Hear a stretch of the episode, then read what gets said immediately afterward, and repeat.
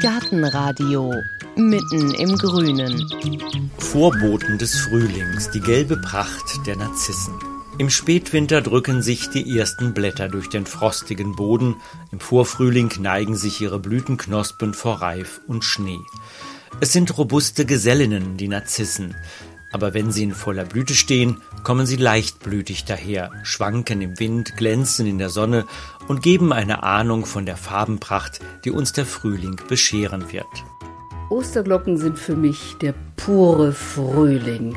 Nach dieser grauen Winterzeit die ersten gelben Püschel sich so durch die Erde oder durch den Schnee drängen zu sehen, ist ein solches großes Vergnügen. Und gerade wenn man sie dann so an den Straßenrändern sieht beim Autofahren, das macht mir immer besonders großes Vergnügen, dann denke ich immer, meine Güte, die müssen wirklich sehr anspruchslos sein. Ja, das ist so der erste Frühlingsbote, der große sichtbare Frühlingsbote nach diesen Schneeglöckchen. Die sind ja ein bisschen zierlicher und diese Winterlänge, aber die sind dann sehr bombastisch und dann, wenn die blühen, ist wirklich Frühling dann kann man im Garten loslegen. Für mich sind äh, Osterglocken die typischen Frühlingsboten.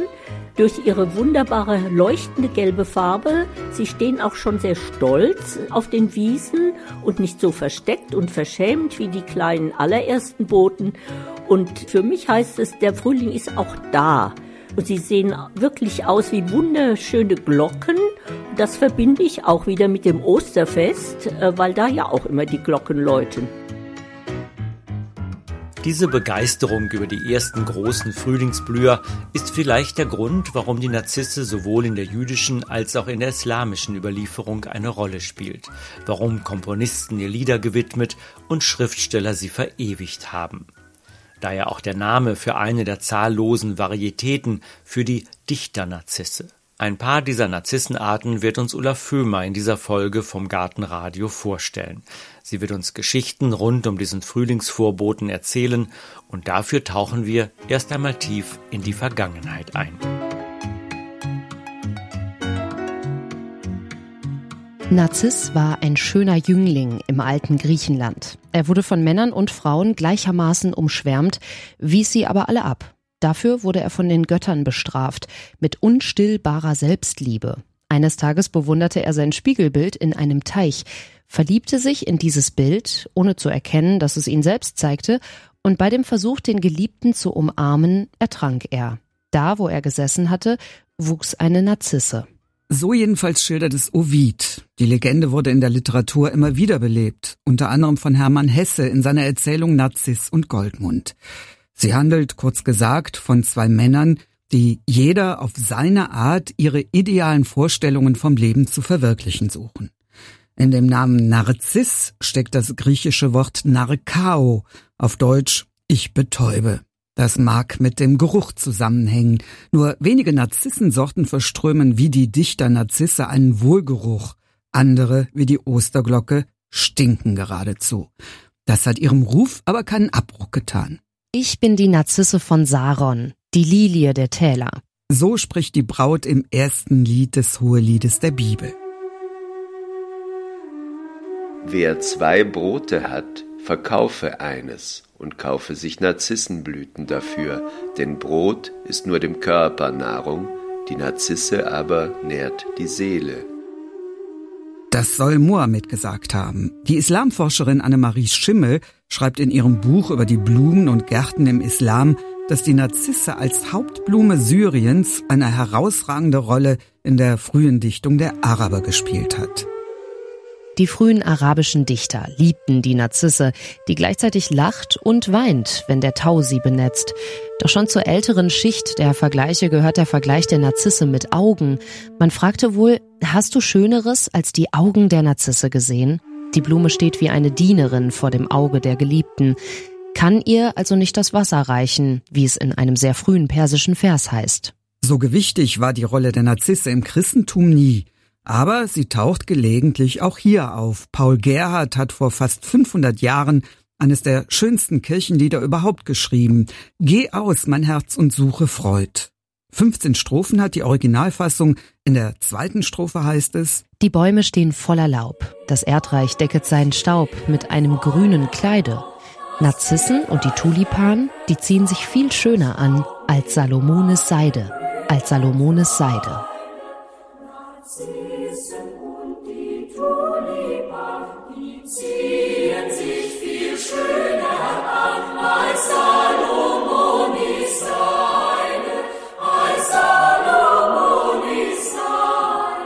Heute werden Narzissen häufig auch als Osterglocken bezeichnet, so als sei das quasi der deutsche Name dieser Pflanze. In unseren Gärten sind die Osterglocken zu Ostern meist schon verblüht, dem Fest also, dem sie ihren Namen verdanken. In den Blumenläden und Gartencentern werden sie ab Januar verkauft. Narzissen gehören zu den wichtigsten Pflanzen des Blumenhandels im Spätwinter. Aber was ist nun der Unterschied zwischen Osterglocken und Narzissen? Oder ist es dasselbe? Für viele sind Osterglocken und Narzisse ein und dasselbe. Aber es gibt auch Blumenliebhaber, die den Unterschied kennen. Osterglocken sind Osterglocken. Das sind die gelben, die wirklich auch aussehen wie eine Glocke. Und Narzissen sind die weißen, die ein völlig offenes Gesichtchen haben, so möchte ich es mal nennen. Nee, weiß ich nicht, leider. Die Frage habe ich mir auch schon gestellt, aber ich habe bis jetzt noch äh, vergessen, im Wikipedia nachzugucken. Vielleicht können Sie es mir sagen. Botanisch handelt es sich bei Narzissen um Amaryllisgewächse. Angeblich gibt es über 20.000 Kulturformen. Angefangen von der Reifrock-Narzisse über die Engelsträne-Narzisse bis zur Jonquilla-Narzisse. In anderen Quellen ist allerdings nur von 5000 verschiedenen Sorten die Rede. Aber das ist ja auch schon was. Die Osterglocke ist dabei nur eine Unterart der Narzisse. Sie blüht gelb, während viele Narzissen weiß oder weißgelb oder weißrot blühen. Die Osterglocke wird botanisch Narcissus pseudonarcissus genannt, also falsche Narzisse, zu erkennen an der einzelnen Blüte pro Stiel. Andere Narzissenarten blühen weiß mit roter Nebenkrone, dann handelt es sich um die Dichternarzisse. Es gibt auch Narzissen, die mehrere Blüten an einem Stiel aufweisen oder neben der Krone und der Nebenkrone noch einen Kranz weiterer Blütenblätter haben. Einige Narzissen blühen bereits im Dezember, andere erst im Mai. Narzissen wachsen in einigen Regionen Westeuropas auch wild, in der Eifel zum Beispiel im Hohen Fenn.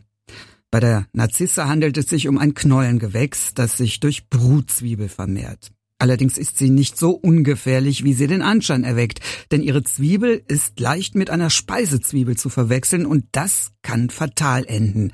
Mit Würgereiz, Erbrechen, Durchfall, Kollaps, Lähmungserscheinungen. Bei sehr großen Dosen heißt es, kann es auch zum Tod kommen. Aber mal ehrlich, wer isst schon raue Mengen von Narzissenzwiebeln? Ich kenne jedenfalls keinen. Narzissen sind im Garten leicht zu kultivieren. Einmal in die Erde gesteckt, kommen sie jedes Jahr wieder. Sie sind anspruchslos, wachsen in fast jedem Gartenboden. Eine Freude für jeden Gartenliebhaber bzw. für jede Gartenliebhaberin. Die englische Schriftstellerin Vita Sackville West schuf vor rund 100 Jahren eine der schönsten Gartenanlagen Englands, Sissinghurst Castle.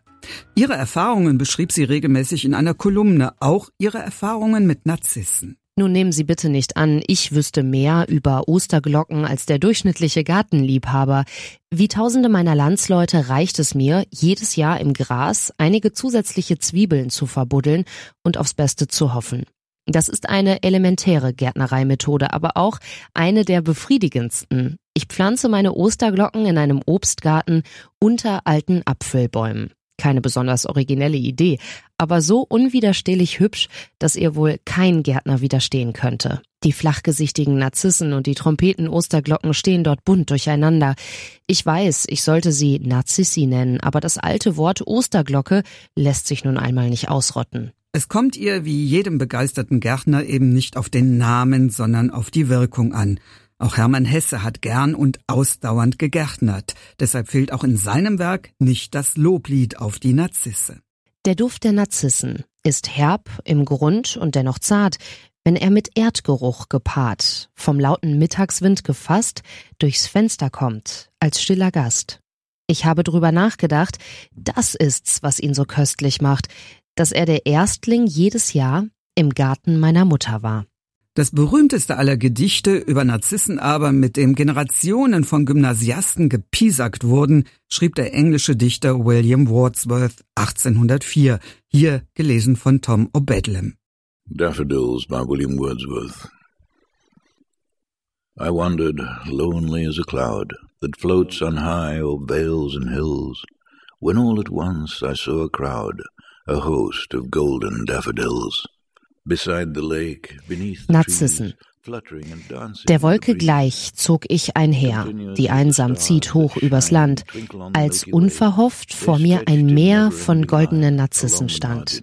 Am See, dort wo die Bäume sind, flatterten, tanzten sie im Wind. So stetig wie der Sterne Schein und funkeln hoch am Himmelszelt, waren sie in endlos langen Reihen am Saum der Bucht entlang gestellt. Zehntausende auf einen Blick, bogen im Tanz den Kopf zurück. Ihr Tanzen übertraf sogar das Wellen Tanzens Funkelschein. In dieser ausgelassenen Schar muss selbst ein Dichter heiter sein.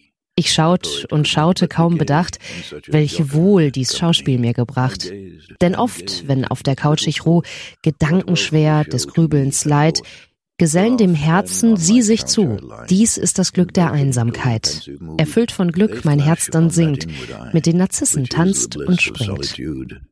and then my heart with pleasure fills and dances with the daffodils. Daffodils von William Wordsworth haben wir da gehört in der Übersetzung von Bertram Kottmann. Nicht nur in der Hochkultur werden die Narzissen bejubelt, in den USA der 20er Jahre waren Daffodils, also die Narzissen, junge blonde Frauen, die sich nachts in den Bars herumtrieben, so wie von Doris Day in dem Lied Lullaby of Broadway besungen. Come on along and listen to the lullaby of Broadway, the hip hooray and ballyhoo, the lullaby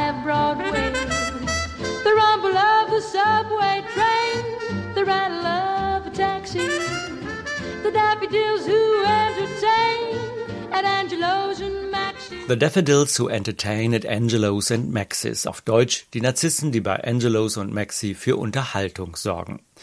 Aber vielleicht handelte es sich dabei auch gar nicht um halbseidene Bardamen, vielleicht waren mit Daffodils im prüden Amerika junge Männer gemeint, die Männer liebten, auch Pansies, Stiefmütterchen genannt. Darüber streiten sich die Gelehrten. Auch im Deutschen verbindet sich mit Narzissen nicht nur das reine, gepflegte, saubere, schließlich reimt sich dieses Wort auf ziemlich vieles, auch auf Eigenschaftswörter, die wir hier lieber nicht in den Mund nehmen. Wir beschränken uns auf nettere Dinge.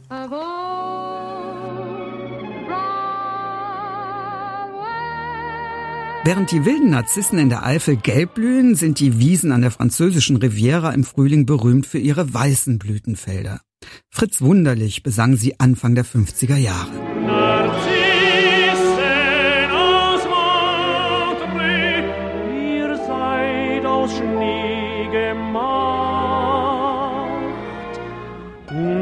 aus dem Winterschlaf im Frühlingsglanz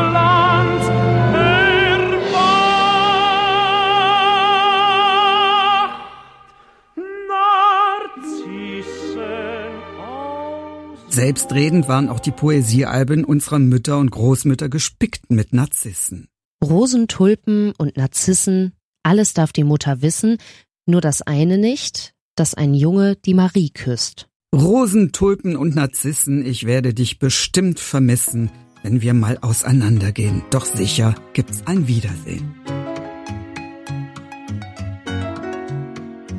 Und wenn es kein Wiedersehen gibt, so gibt es doch zumindest die Blumen im Garten. Wenn Sie ein bisschen Platz haben im Garten, sollten Sie sich dichter Narzissen setzen und dann im zeitigen Frühjahr, wenn die ersten Sonnenstrahlen wärmen, holen Sie Ihr altes Poesiealbum hervor. Das war's von Ulla Föhmer über die Narzissen. Das war's für diesmal vom Gartenradio. Wir versprechen zwar kein Wiedersehen, aber auf jeden Fall ein Wiederhören. Wir verraten Ihnen gleich noch, was es in der nächsten Folge bei uns zu hören gibt. Vorher aber lassen wir noch einen Vogel zu Wort kommen, der sich zwischen den sechs Millionen wilden Narzissen im Perlenbach-Furzbachtal in der Eifel besonders wohlfühlt. Informationen zu dieser Folge über die Narzissen finden Sie auf unserer Homepage gartenradio.fm. Texte, Quellenangaben und Bilder.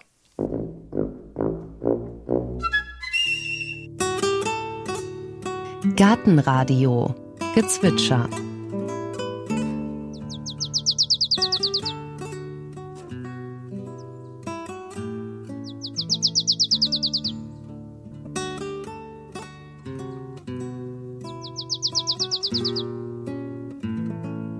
Das war die Sumpfmeise. In der nächsten Folge hören Sie Gartentipps vom Profi.